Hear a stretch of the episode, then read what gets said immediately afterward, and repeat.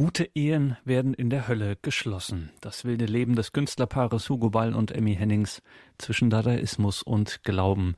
Herzlich willkommen und grüß Gott, guten Abend zu dieser Sendung, sagt Gregor Dornis. Schön, dass Sie hier eingeschaltet haben, wenn wir in einem zweiten Teil Auszüge aus dem Buch Gute Ehen werden in der Hölle geschlossen von Alfred Sobel hören. Gute Ehen werden in der Hölle geschlossen. Dieser vielleicht etwas irritierende Satz der Sängerin Emmy Hennings beschreibt ihr eigenes Leben, als sie nämlich den Dramaturg und Schriftsteller Hugo Ball in nun wirklich mehr als schwierigen Verhältnissen heiratet. Hugo Ball und Emmy Hennings, dieses Künstlerpaar und ihr Leben zwischen Dadaismus und Glauben hat der Autor und Theologe Alfred Sobel in dem Buch Gute Ehen werden in der Hölle geschlossen beschrieben und liest hier in einem zweiten Teil Auszüge aus eben jenem Buch. Alfred Sobel Gute Ehen werden in der Hölle geschlossen. Das wilde Leben des Künstlerpaares Hugo Ball und Emmy Hennings zwischen Dadaismus und Glauben.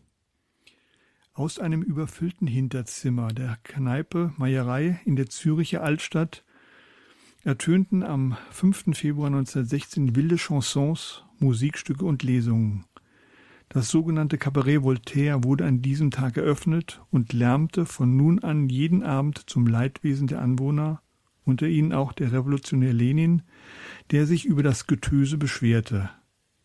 Es existierte nur ein halbes Jahr. Aber von ihm ging die neue Kunstrichtung des Dadaismus aus, die später internationale Berühmtheit erlangen sollte.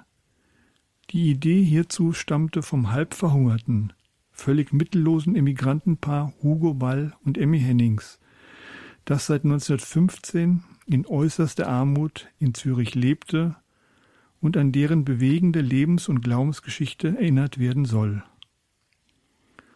Hugo Ball, der von 1886 bis 1927 lebte, und seine spätere Frau Emmy Hennings gehören zu den vergessenen Namen der deutschsprachigen Literatur und des Katholizismus. Für kurze Zeit standen sie mit der Erfindung des Dadaismus im Rampenlicht der Öffentlichkeit, um sich anschließend der Schriftstellerei und dem katholischen Glauben zuzuwenden. Es ist gar unmöglich, dieses Leben auf eine rationale Formel zu bringen. Versuchen Sie das lieber gar nicht, schrieb Hermann Hesse im Rückblick auf das außergewöhnliche Leben dieses Künstlerpaares. Es war ein Weg mit zahlreichen Neben- und Umwegen, voll Irrtum, Zweifel, auch Sünde, aber auch voll Heiligkeit. Die Liebe der beiden zueinander hatte Bestand, trotz schwerer Verfehlungen, Sucht und Affären, Gewalt, und bestärkte beide in der Suche nach Gott. Emmy Hennings, die 1885 in Flensburg geboren wurde, war in der Zeit vor dem Ersten Weltkrieg der Star der Münchner Bohème und trat als Schauspielerin, Sängerin und Dichterin in verschiedenen Künstlerkneipen auf. Ihr Leben in anarchistischen Kreisen hatte seinen Preis. Emmy befand sich 1914 in einer existenziellen Lebenskrise, denn sie war verzweifelt über ihr unstetes Leben als drogenabhängige Künstlerin mit rasch wechselnden Liebesbeziehungen und gelegentlichen Gefängnisaufenthalten. Damals, 1914, kannte man sie. Heute kennt man eher ihre berühmten Freunde wie Erich Mühsam, Hans Arp, Else Lasker Schüler und Claire Goll. Bei einem Besuch einer ihrer Auftritte in der Schwabinger Künstlerkneipe Simplicissimus verliebte sich 1914 der Dramaturg und Schriftsteller Hugo Ball in die exzentrische Künstlerin. Auch er befand sich auf der Suche nach einem tieferen Lebenssinn und sehnte sich nach einer Beziehung, die ihn aus seiner Einsamkeit herausführen sollte. Sie fanden und verliebten sich, flüchteten 1915 als Pazifisten vor dem Ersten Weltkrieg in die neutrale Schweiz, trotzten dem Hunger und der Armut und schlugen sich in billigen Amüsierlokalen durch. Emmy als Sängerin und Tänzerin, Hugo als Klavierbegleitung und Texter. 1916 trat das Paar dann mit einem spektakulären Auftritt ins Rampenlicht der modernen Kunst. Es gründete in Zürich das Cabaret Voltaire, das zum Geburtsort des Dadaismus wurde. Hier erfand Ball sogenannte Lautgedichte, wo sinnfreie Laute zu rhythmischen Klangbildern zusammengefügt wurden. Es war ein turbulentes Leben. Nach den Dada-Abenden kniete das Paar vor einem Hausaltar mit naiven Heiligenbildchen. Sie waren ein sehr ungleiches Paar. Emmy lebenshungrig, kontaktfreudig, impulsiv und religiös, Hugo hingegen ernst, ungläubig und intellektuell. In der ersten Zeit des Zusammenlebens stand ihre Beziehung immer wieder vor dem Scheitern, weil ihre Charaktere und Lebenseinstellungen zu unterschiedlich waren. Es war ein Leben in Widersprüchen. Bei Emmy Hennings die Zerrissenheit zwischen Glaubenssehnsucht und ausschweifendem Leben wie Männerbekanntschaften und Drogen. Hugo Ball hingegen befand sich lange Zeit im Zustand einer geistigen Obdachlosigkeit und auf der Suche nach Sinn, den er schließlich im katholischen Glauben fand. Trotz ihres ungewöhnlichen Lebenswandels war Emmy, die 1911 vom bild- und gefühlsarm empfundenen Protestantismus zur katholischen Kirche konvertiert war, eine treue Kirchgängerin und betete täglich vor ihrem Hausaltar. Der Glauben war ihr zeitlebens wichtig, und so begleitete sie den Freigeist Hugo Ball aus seinem Unglauben zum Katholizismus, während er ihr half, die Drogensucht und ihre Bindungsunfähigkeit zu bewältigen. Ball selbst hatte trotz seiner katholischen Kindheit in Pirmasens seinen Glauben frühzeitig verloren und war 1912 aus der Kirche ausgetreten. Bei einem Vortrag von Lautgedichten im Cabaret Voltaire geschah 1916 etwas Besonderes.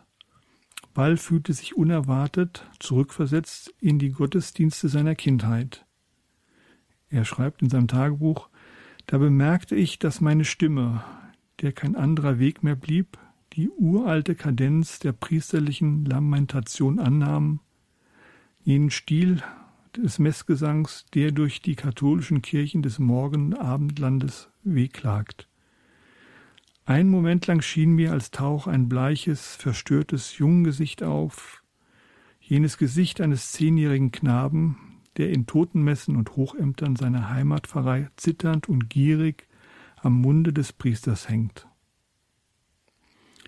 Im Nachhinein interpretierte Ball dieses Ereignis als eine Schlüsselerfahrung, als plötzlich auftauchende religiöse Dimension, als ersten Impuls zur späteren Bekehrung und Rückkehr zur Kirche. Sein Interesse am Glauben war geweckt. Es begann seine langsame Konversion, wie er es nannte. Es wurde ein langer Weg. Hugo Ball und Emmy Hennings waren keine einfachen Persönlichkeiten so dass die Beziehung des Paares von gelegentlich heftigen Konflikten gekennzeichnet war, wie Eifersucht, Streit ums Geld und gegenseitiges Unverständnis. Als Amy 1917 eine Affäre mit einem Spanier begann, verfolgte Ball sie mit einem Revolver in der Tasche. Er gewann sie zurück, und an dieser Stelle im Frühjahr 1918 setzt der zweite Teil der Lesung aus der Biografie über Hugo Ball und Emmy Hennings wieder ein.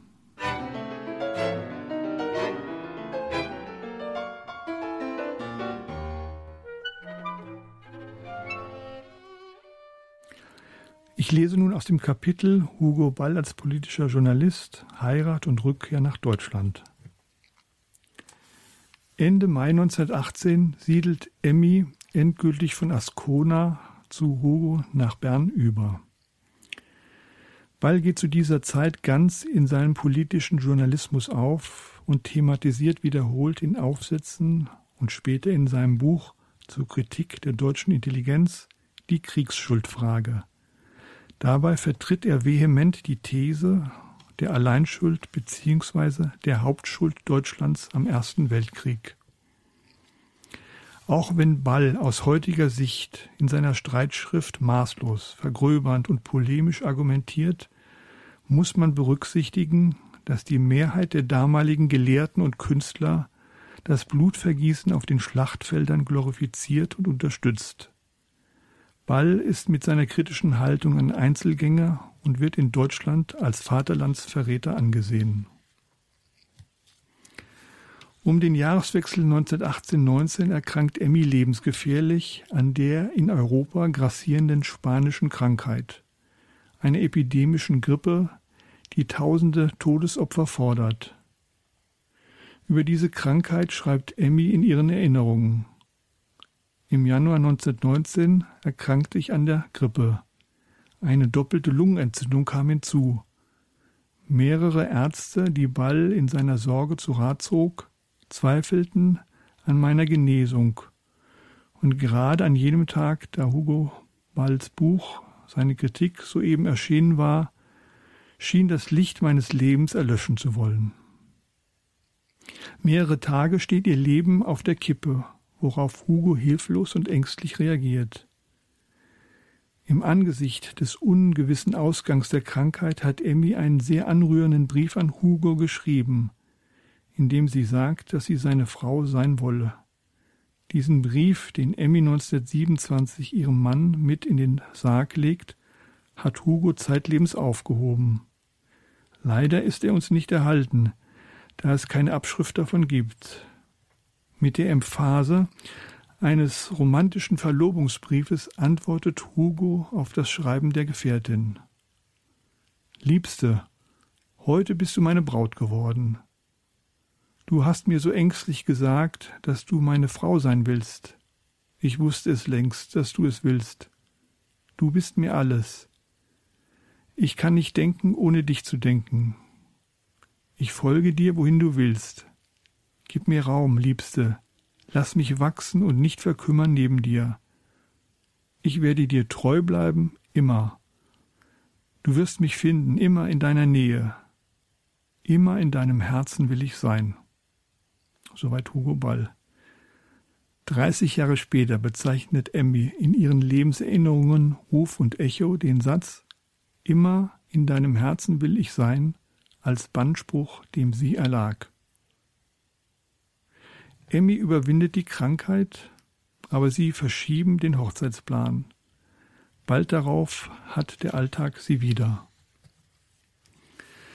Ende 1919 zieht Hugo Ball eine bittere Bilanz seines Tuns.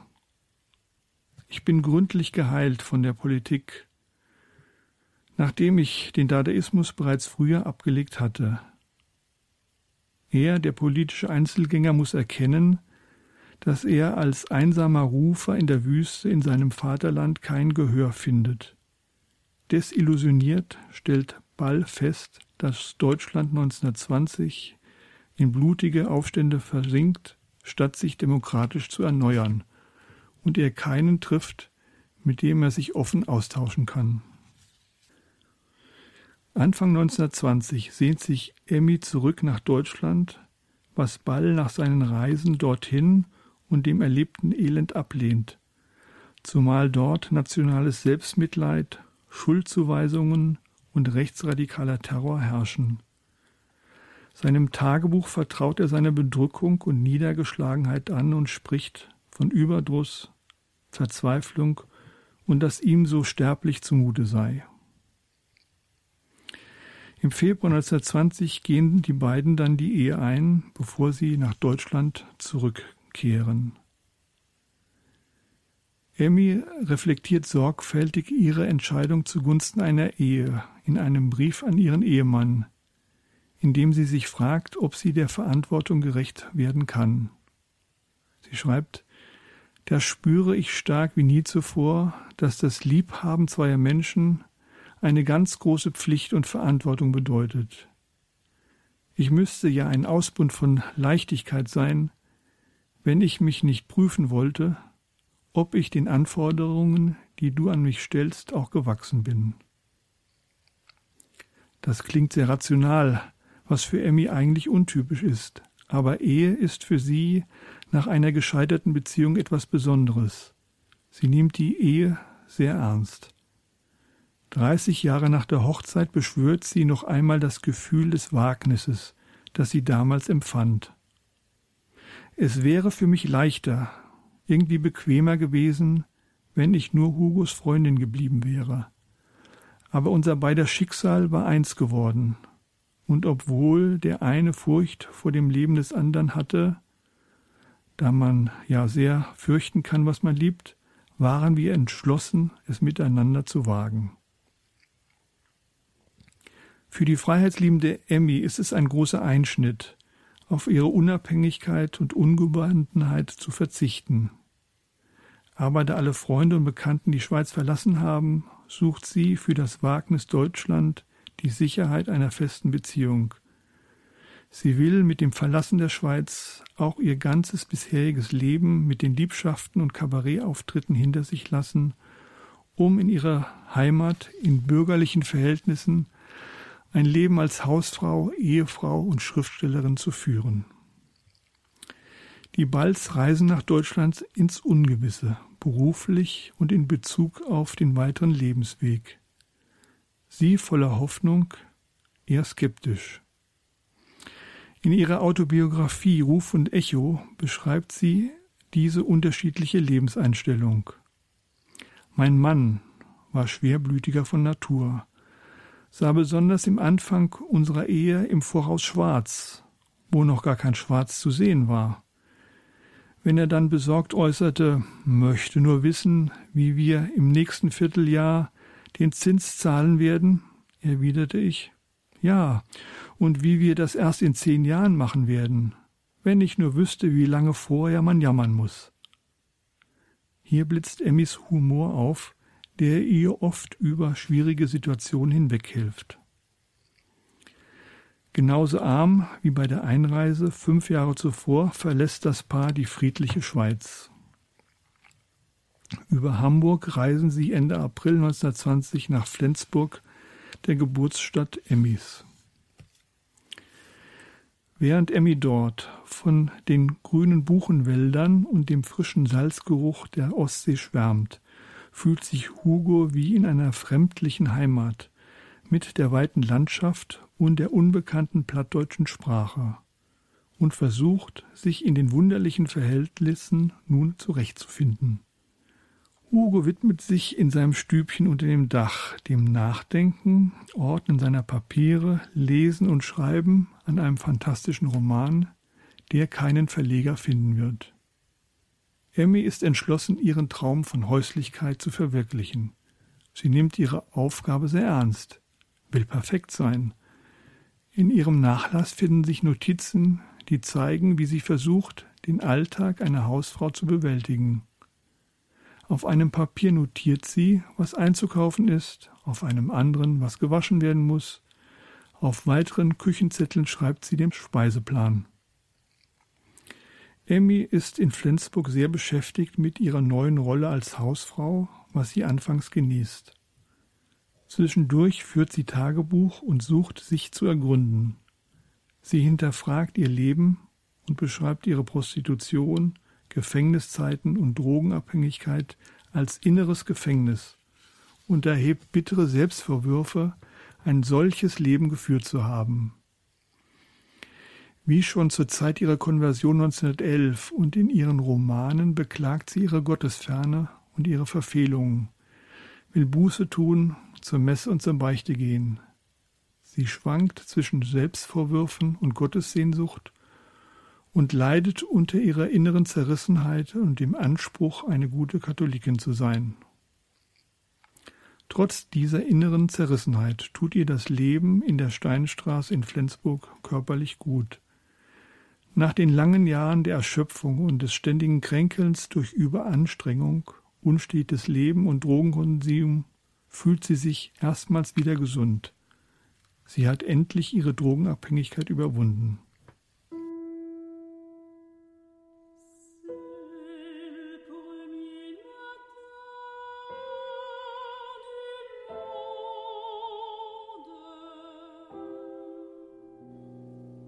Sie haben eingeschaltet in der Credo-Sendung bei Radio Horeb und Radio Maria. Wir hören Alfred Sobel.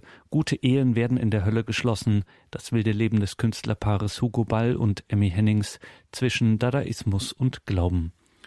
Auch bei Hugo kommt es zu einer tiefen Veränderung. Neuorientierungen und Kehrtwendungen prägen Balls gesamten Werdegang.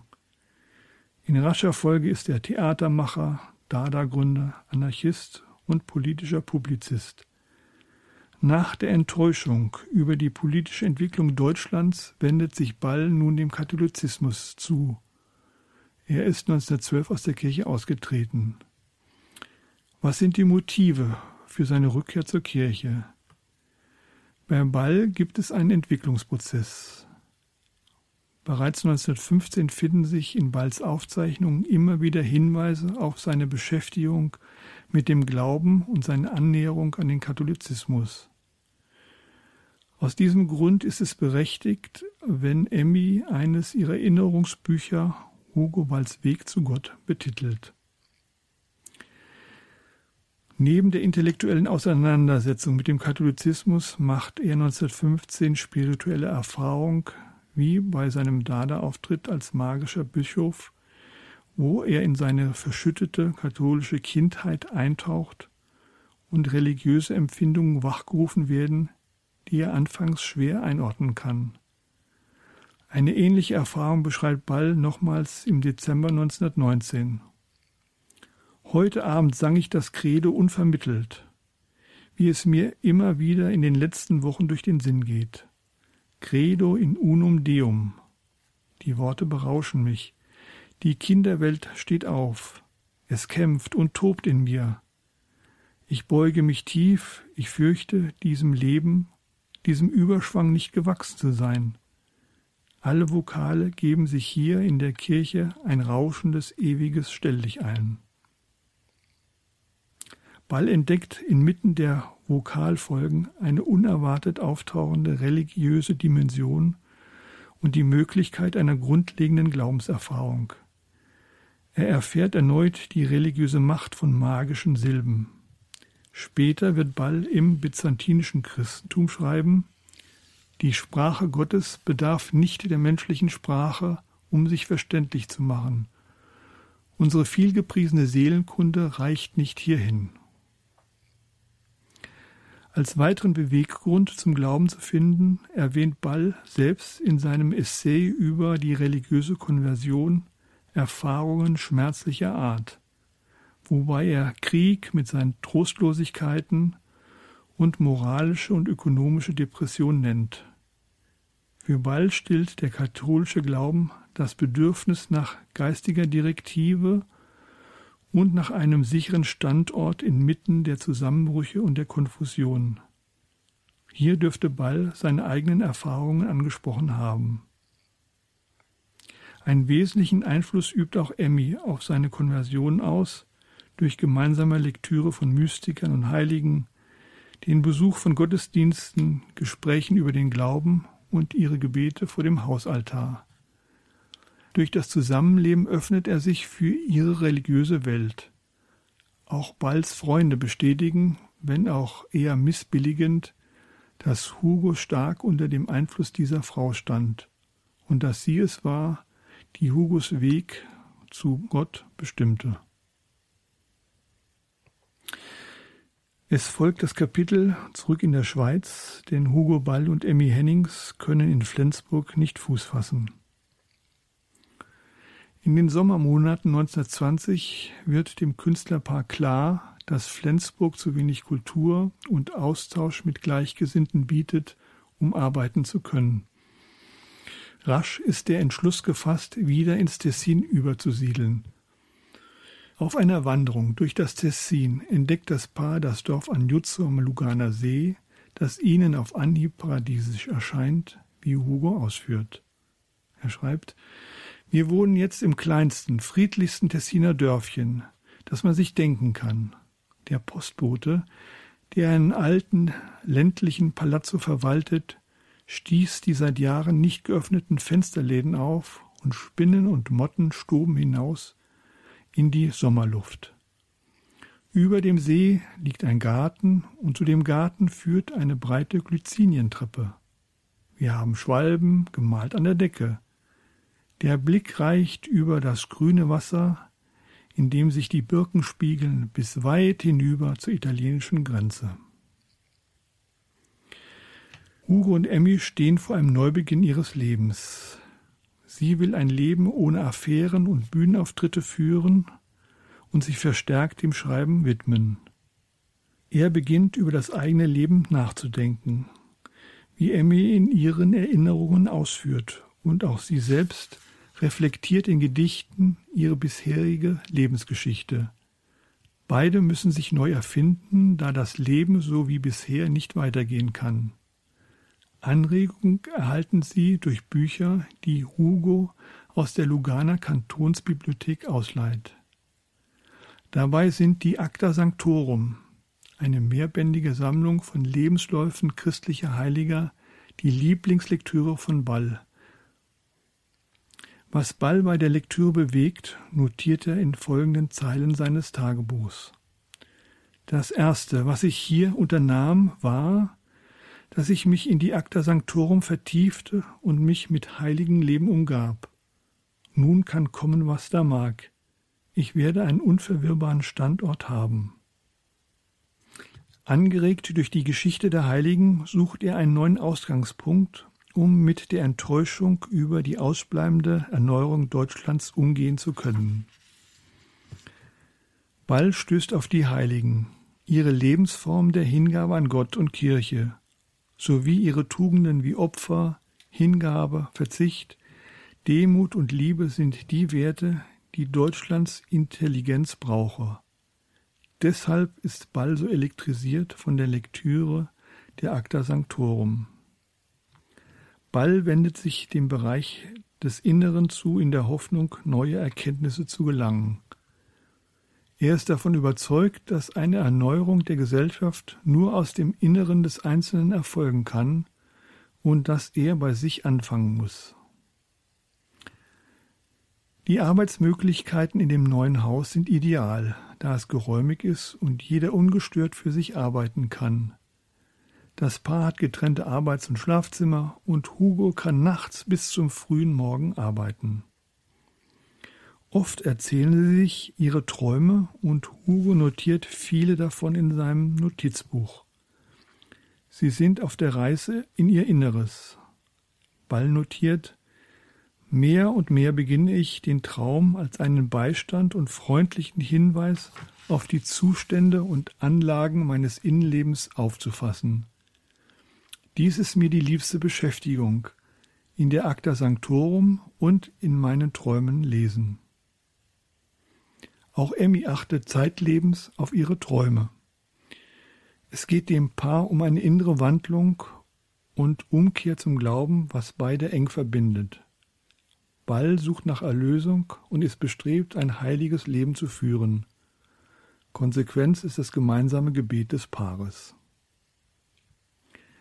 Das Paar sucht Anschluss in katholischen Kreisen in Lugano, da ihnen der Austausch mit Gleichgesinnten wichtig ist. Bei einem Freund treffen sie am 2. Dezember 1920 erstmals Hermann Hesse, der kurz zuvor seine gemütskranke Frau und die Kinder verlassen hat. Sie unterhalten sich über Zeitkritik, Katholizismus, Reformation, Buddhismus, Psychoanalyse, Astrologie und Traumdeutung. Ball und Hesse diskutieren oft nächtelang über spirituelle Themen. Es geht um sehr Persönliches, um eigene Erfahrungen, Hoffnungen und Ängste. Im Gespräch mit Hesse entwickelt Ball einen Gedanken, der ihn fortan bis zu seinem Tod begleiten wird.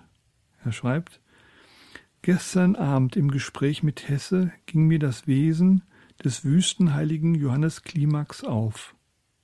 Es ist klar, dass die Leute schon damals um die Psychoanalyse wussten, Sie hatten nur einen anderen Namen dafür. Sie deuteten anders und ihre Therapie war begriffen im Exorzismus. Bei der Beschäftigung mit den Wüstenheiligen und dem Exorzismus ereignen sich im Hause Ball plötzlich übernatürliche Phänomene, die Emmy wie folgt beschreibt. Ball glaubte ähnliche Schläge zu empfangen wie der Wüstenheilige, da er mit den Dämonen stritt. Die Anfechtungen wurden Hugo und auch mir so lästig, dass er die Arbeit abbrechen musste. Später erleben beide erneut einige Diabolismen und fühlen sich durch unerklärlichen Lärm bedrängt. obwohl Hugo an die personale Existenz von Dämonen als Träger des Bösen glaubt, geht das Paar mit diesen Erlebnissen sehr diskret um. In den ersten Monaten ihrer Bekanntschaft streifen das Ehepaar Ball und Hermann Hesse zusammen durch die Berge am Luganer See und unternehmen Wanderungen und Ausflüge durch die Kastanienwälder, nehmen teil an Prozessionen, trinken zusammen Wein in den Tessiner Weinkellern, spielen Boccia oder baden im See. Was Hesse an den Balls fasziniert, ist ihre Anspruchslosigkeit, Armut und mönchische Selbstgenügsamkeit. Im März 1921 notierte er in sein Tagebuch Gestern war ich wieder einmal bei Hugo Ball. Er und seine Frau sind bewundernswert tapfere Leute. Sie leben in einer Armut und Primitivität, die geradezu klassisch ist, ohne je mit einem Wort zu klagen. Für Hesse völlig überraschend siedeln Emmy und Hugo im Oktober 1921 nach München über. Als Grund für die schnelle Abreise nennt Hesse in einem Brief Not und Hunger.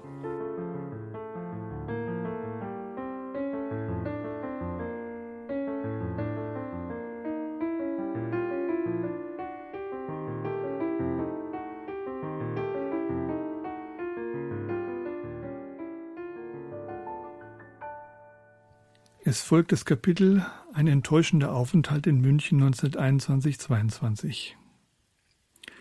München, wo Hugo ein Jahrzehnt zuvor als erfolgreicher Regisseur und Autor tätig war und Emmy als anerkannte Sängerin auftrat, bietet sich als Anlaufspunkt in Deutschland an.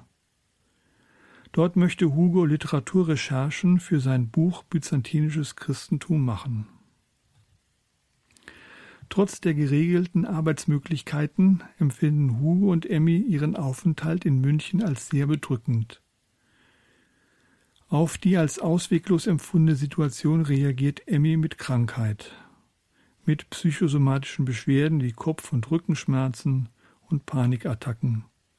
Sie quält sich wieder mit Glaubenszweifeln und hinterfragt ihre Existenz.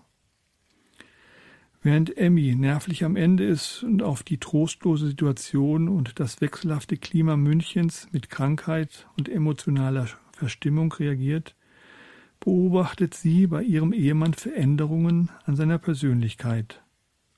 Sie schreibt, Hugo hat sich zum Glück verändert. Er ist viel froher wie einst, scheint mir. Und das ist gut. Die Wissenschaft der Heiligen stimmt ihn so heiter. Das Paar arbeitet fleißig. Im November liest Emmy neue Gedichte und Prosa bei einem Vortragsabend in einer Buchhandlung. Sie erntet großen Beifall und die Presse ist begeistert. Emmy und Hugo finden aber keinen Anschluss mehr an die Münchner Künstlerkreise.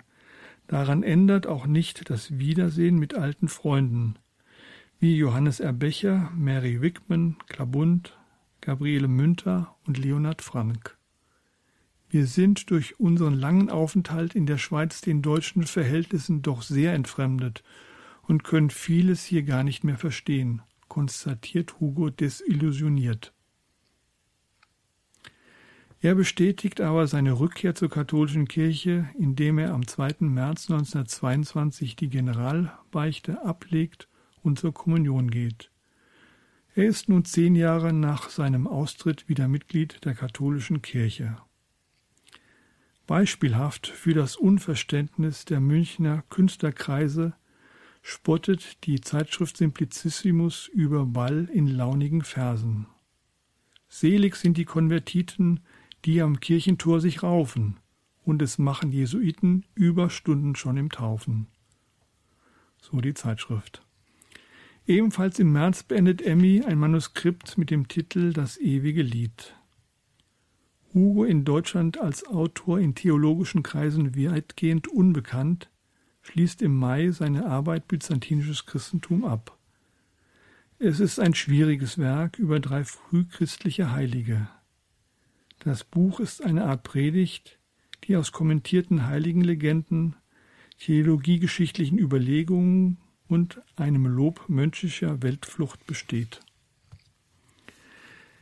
Im Juli 1922 sieht Hugo ein, dass sie in München keine Zukunft mehr haben und das Paar macht Pläne, in den Süden überzusiedeln.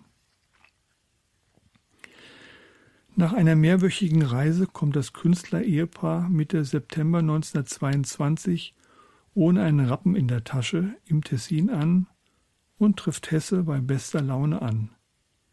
Er, der um die prekäre finanzielle Lage der Balls weiß und den Austausch mit Hugo und Emmy schmerzlich vermisst, hat in den letzten Monaten heimlich für das Paar finanzielle Unterstützung von Freunden und Bekannten organisiert. Die Balls wohnen zunächst bei Hesse und nehmen ihre gemeinschaftlichen Wanderungen, Gespräche und Lesungen wieder auf. Das Paar kann schließlich in ihr ehemaliges Haus in Anjutsu einziehen und feiert den Einzug mit einem kleinen Fest. Die Balls richten sich nun in ihrem Haus ein. Jeder hat wieder ein eigenes Arbeitszimmer. Nach Jahren existenzieller Armut und häufigem Orts- und Wohnungswechsel kann das Künstlerpaar im Herbst 1922 endlich einmal hoffnungsfroh in die Zukunft blicken. Mit der finanziellen Unterstützung durch Mäzene und in Erwartung der Buchveröffentlichungen ist der Lebensunterhalt für die kommenden Monate gesichert. In den Notizen und Briefen des Frühjahres 1923 findet sich etwas von der unbeschwerten Stimmung dieser Zeit. Wir liegen an der Sonnenseite. Es wird ein wunderbarer Sommer werden. Wir werden die Sonne essen, so schreibt Hugo. Das Paar kann Pläne machen und über zukünftige literarische Arbeiten nachdenken. Emmy überlegt, ein weiteres Buch über ihr Lebenstrauma Gefängnis zu schreiben und Hugo wendet sich seinen Tagebüchern zu. Allsonntäglich geht das Paar in die Dorfkirche zur Messe und im Februar 1923 plant Hugo, seine Tagebücher von 1913 bis 1923 zu veröffentlichen, um den Zusammenhang seiner Bücher als Weg zurück zu Gott und zur Kirche zu erklären. In Gesprächen versucht Ball Hesse mit dem Eifer eines Neukonvertiten zum Katholizismus zu bekehren, was zum Vorwurf führt, er sei ein Fanatiker, Inquisitor und Fundamentalist. Doch trotz dieser klaren Worte ziehen beide Gewinnen aus den Diskussionen. Hesse erweitert sein Wissen über den Katholizismus und Ball seine Kenntnisse über die Gnosis.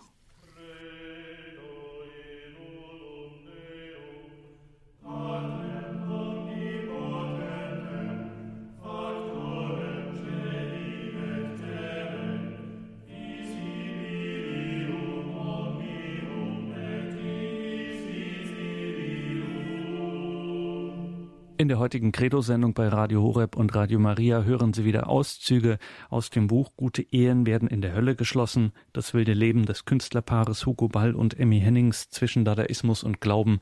Es liest der Autor Alfred Sobel. Ich überspringe nun zwei Jahre, in denen Hugo Ball und Emmy Hennings einige Paarkonflikte überstehen und weiter Bücher schreiben und setze wieder 1924 ein – in dem das Paar nach Italien auswandert, um Lebenskosten zu sparen und unter der südlichen Sonne schreiben zu können. Emmy und Hugo planen, in Rom zu arbeiten, sowie das heilige Jahr 1925 zu begehen und suchen eine Wohnung in der Nähe von Bibliotheken. Sie finden in einer arme Leute-Gegend zwei enge Zimmer. Der Aufenthalt beginnt für Emmy mit einer großen Enttäuschung. Der Verlag Fischer teilt ihr mit, dass zwei eingereichte Manuskripte abgelehnt wurden, was sie hart trifft. Sie zweifelt an sich und ihren schriftstellerischen Fähigkeiten. Zugleich bedrückt sie die dumpfe Unterkunft, und während Hugo den ganzen Tag mit Studien in Bibliotheken verbringt, besorgt sie den Haushalt, putzt, wäscht und kocht auf einem kleinen Spirituskocher. Ball selbst hat sich in Italien gut eingelebt. Er trifft interessante Gelehrte, korrespondiert mit C.G. Jung, betreibt im Laboratorium des bekannten Psychiaters DeSantis Studien zu Fragen der Psychoanalyse. Über dieses Thema plant Ball bis Herbst 1925 ein Buch, das unter dem Titel Exorzismus und Psychoanalyse erscheinen soll, aber von verschiedenen Verlagen abgelehnt wird. Angeregt von DeSantis arbeitet Ball am Aufsatz Die religiöse Konversion, der im Juli in der Zeitschrift Hochland erscheint.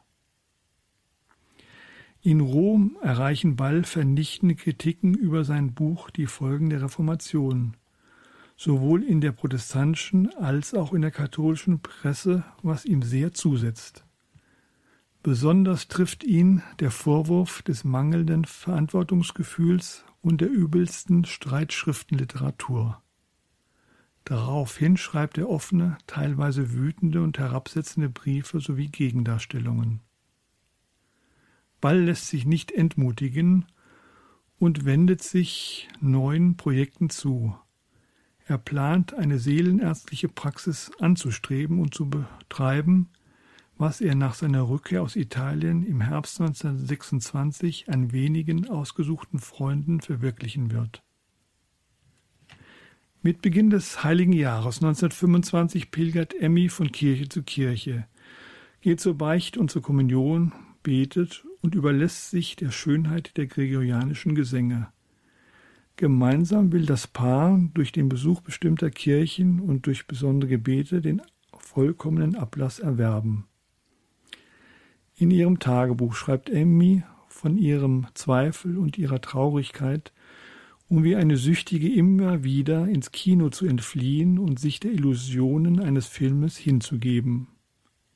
Erregt sie eine Handlung sehr, verlässt sie das Kino, um sich bei einem Glas Cognac oder Wein in einer Bar abzuregen und den Film dann zu Ende zu sehen.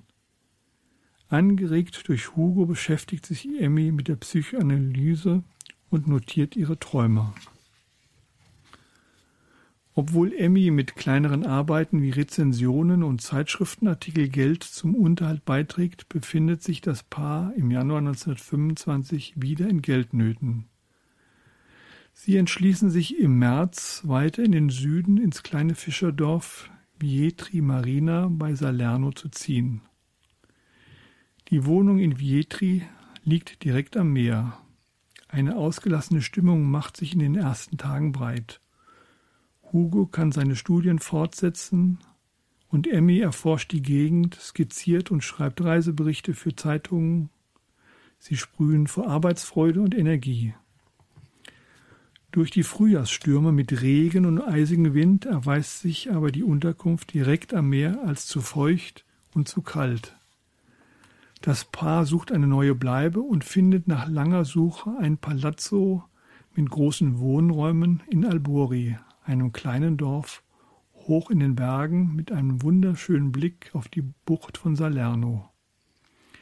Die Balz richten sich im Mai in dem heruntergekommenen Haus ein, säubern die Zimmer, tünchen die Wände. Hugo vergräbt sich in seine schriftstellerischen Arbeiten, was Amy humorvoll mit den Worten kommentiert. Er studiert die Hexenprozesse und all diese dämonischen Geschichten, so dass ich oft denken muss, ich sei mit einem Großinquisitor verheiratet. Sie besitzen jetzt zwei Schreibmaschinen, die Tag und Nacht klappern. Emmy selbst ordnet ihre Aufzeichnungen von Besichtigungen und Reisen, kümmert sich um die Küche, bricht immer wieder zu längeren Ausflügen auf und genießt Sonne, Meer und die frische Luft. Hugo hingegen lebt sehr asketisch und möchte so dem Vorbild der Heiligen nacheifern. Gelegentlich spricht er sogar davon, als Mönch in ein Kloster einzutreten. Muss dieser Zwiespalt zwischen der lebenslustigen Emmy und dem asketisch-mönchischen Hugo nicht zu Konflikten führen? Im Gegenteil, ihrem Tagebuch notiert Emmy, was sie bei Männern immer gesucht hat. Sie schreibt, es ist möglich, dass sich der Liebesgrad einer Frau nur nach dem Priesterlichen im Manne richtet.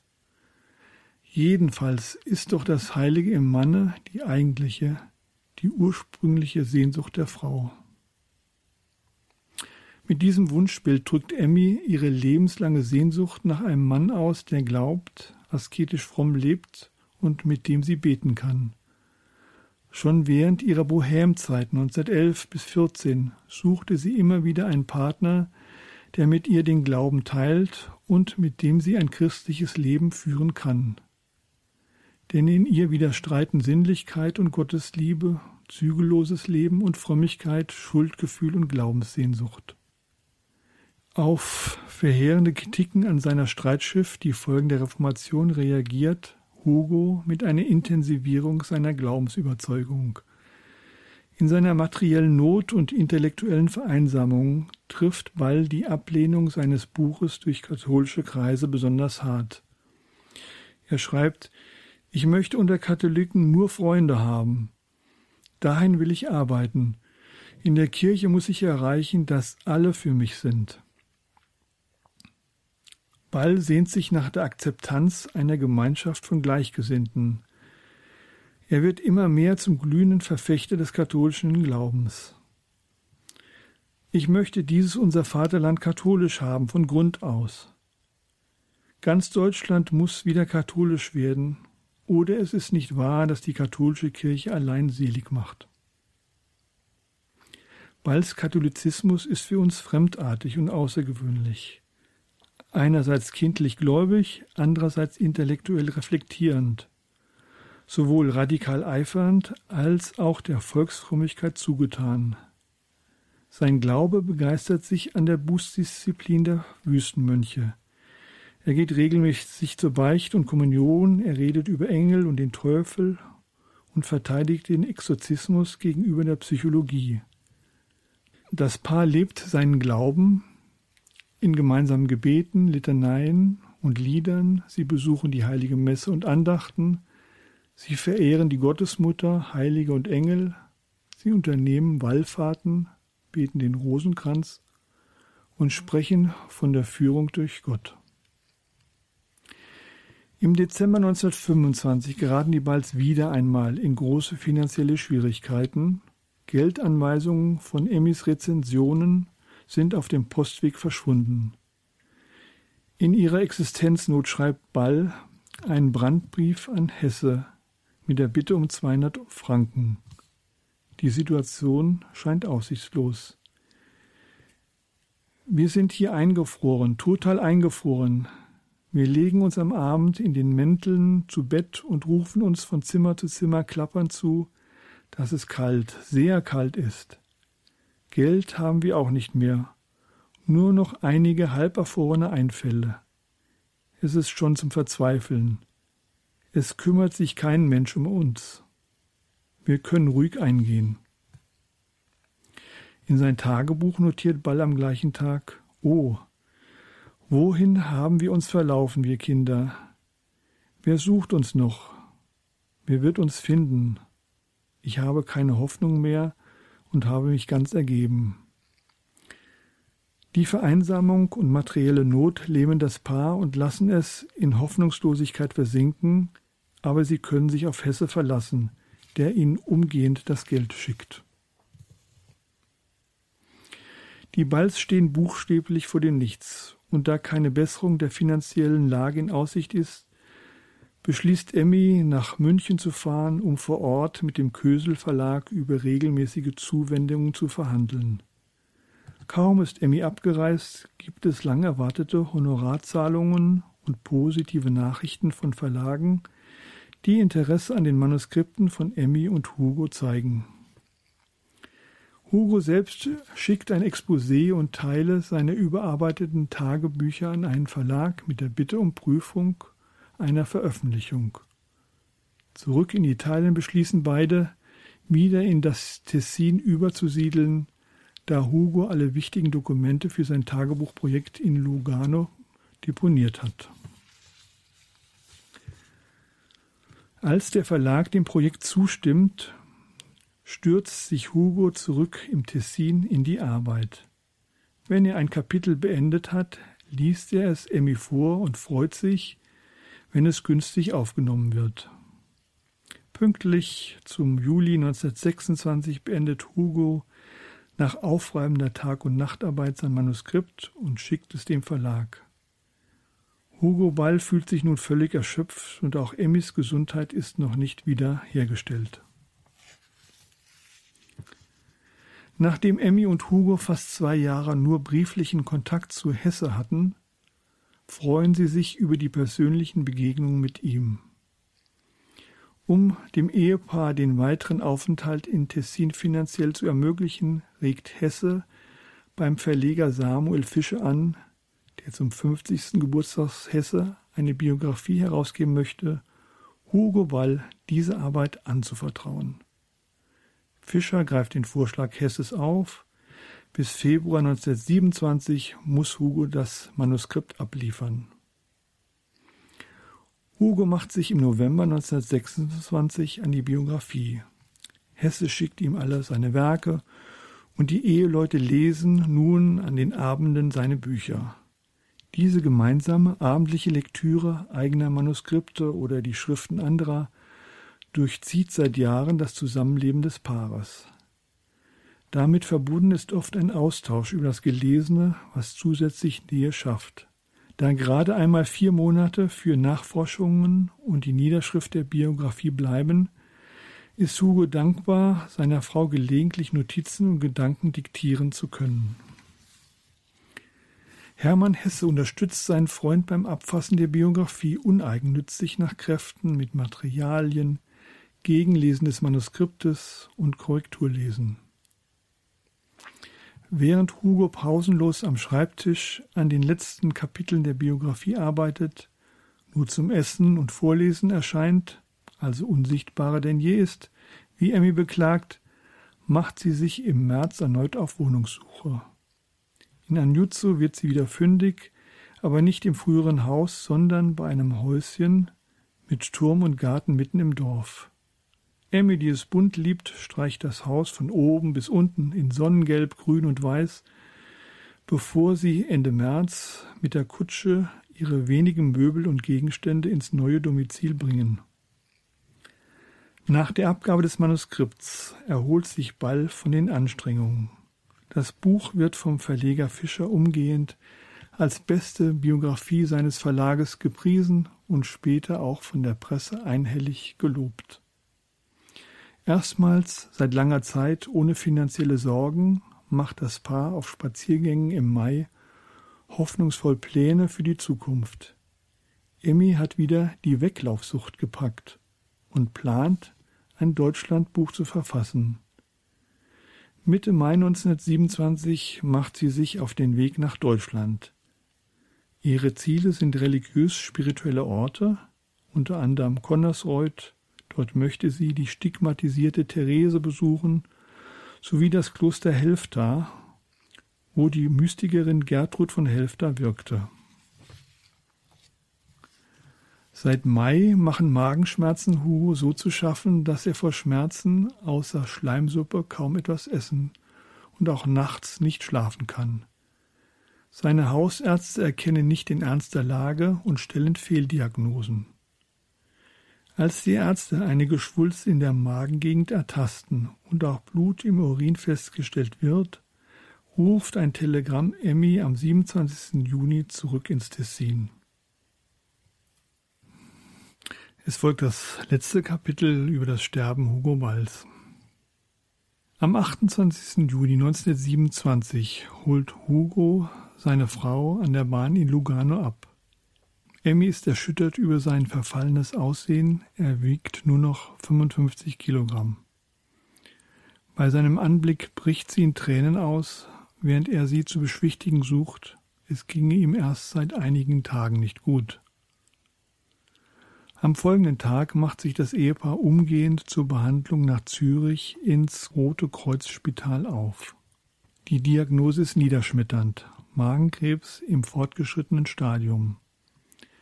Der halbe Magen wird entfernt, aber der ganze Tumor kann nicht wegoperiert werden. Da Hugo auf baldige Besserung hofft, wagt Emmy nicht, ihm die Wahrheit zu sagen. Dafür versucht sie mit Gott zu handeln. Überlegst dir doch, lieber Gott. Es kann nicht dein Ernst sein. Du hast uns nur einmal erschrecken wollen, und wir sind ja auch erschrocken genug. Du siehst es ja. Emmy reist für kurze Zeit ins Tessin und mit Hilfe von Freunden finden sie ein Haus in San Abbondio, eine halbe Stunde von Hesses Domizil und von Lugano entfernt. Am 25. Juli reist das Paar mit dem Zug nach San Abbondio. Im Haus bezieht Hugo ein Zimmer neben der Kapelle mit Aussicht auf die Tessiner Landschaft und Hesse besucht bald jeden zweiten Tag. Als Emmy merkt, dass es mit Hugo zu Ende geht, ruft sie am 13. September einen Priester, der ihm die Beichte abnimmt, die Kommunion reicht und die Sterbesakramente spendet. Hugo weiß nun, dass es zu Ende geht. Er hat Angst aber keine großen Schmerzen.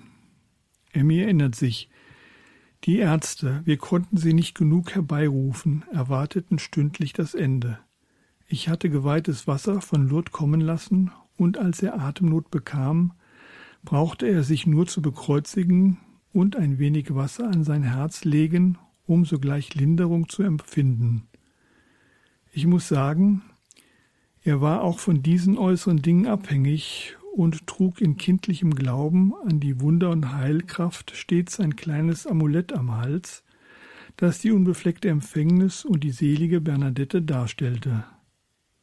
So bedurfte dieser starke geistige Mensch, der sich mit den ernstesten und tiefsten Fragen des Lebens beschäftigte, bis zum letzten Augenblick gleichzeitig der allerrührendsten frommen Hilfsmittel.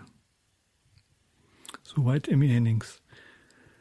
Nach Mitternacht stirbt der 41-jährige Hugo am 14. September 1927 an Herzversagen und es ist beeindruckend, wie Emmy sein Sterben begleitet.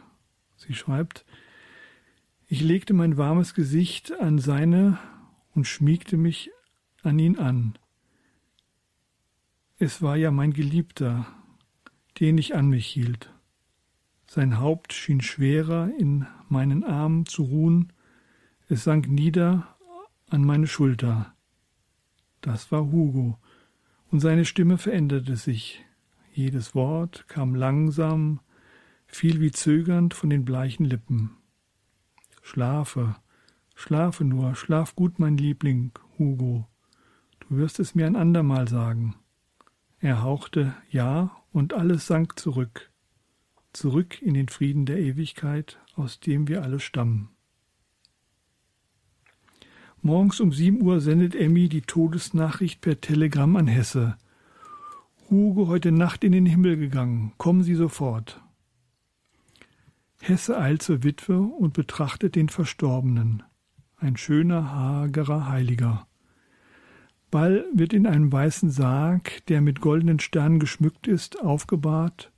Um seine Hände geschlungen ist ein Rosenkranz und über seinem Herzen liegt ein Kreuz. Zwei Tage später wird die Totenmesse in der Kirche von San Abbondio gehalten. Hesse beschreibt die Beerdigung. Da war bei stürzendem Wolkenbruch eine sehr kleine und sonderbare Trauergesellschaft beisammen. Zu sechsen trugen wir hinter dem Sarge lange Wachskerzen daher, denn die Bestattung war feierlich katholisch. Von den sechs Kerzenträgern war einer ein exkommunizierter Katholik, Drei waren fanatische Freigeister. Wir standen frierend, verlegen und recht dumm herum mit unserem Unglück.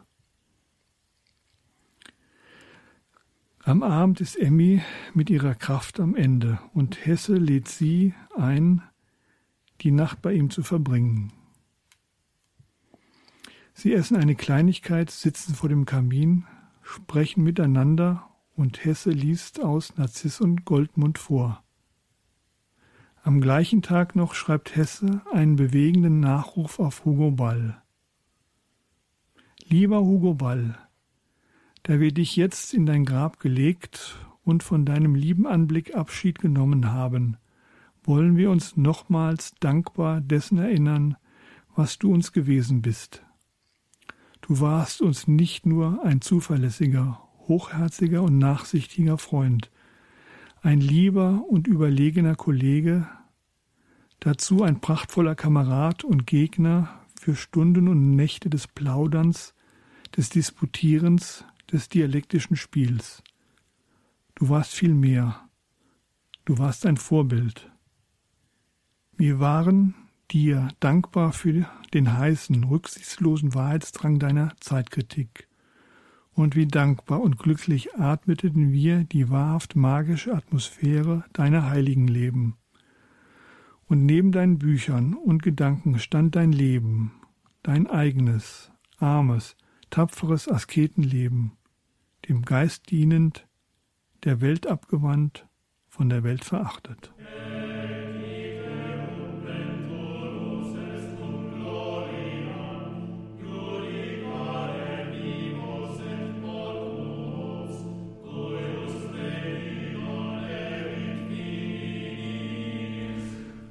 Soweit die Lesung aus meinem Buch Gute Ehen werden in der Hölle geschlossen. Für Emmy wird das Leben mit Hugo, das für sie mit dem Tod innerlich nicht endete, in den folgenden Jahren bis zu ihrem Tod 1948 zum zentralen Thema ihres schriftstellerischen Tuns.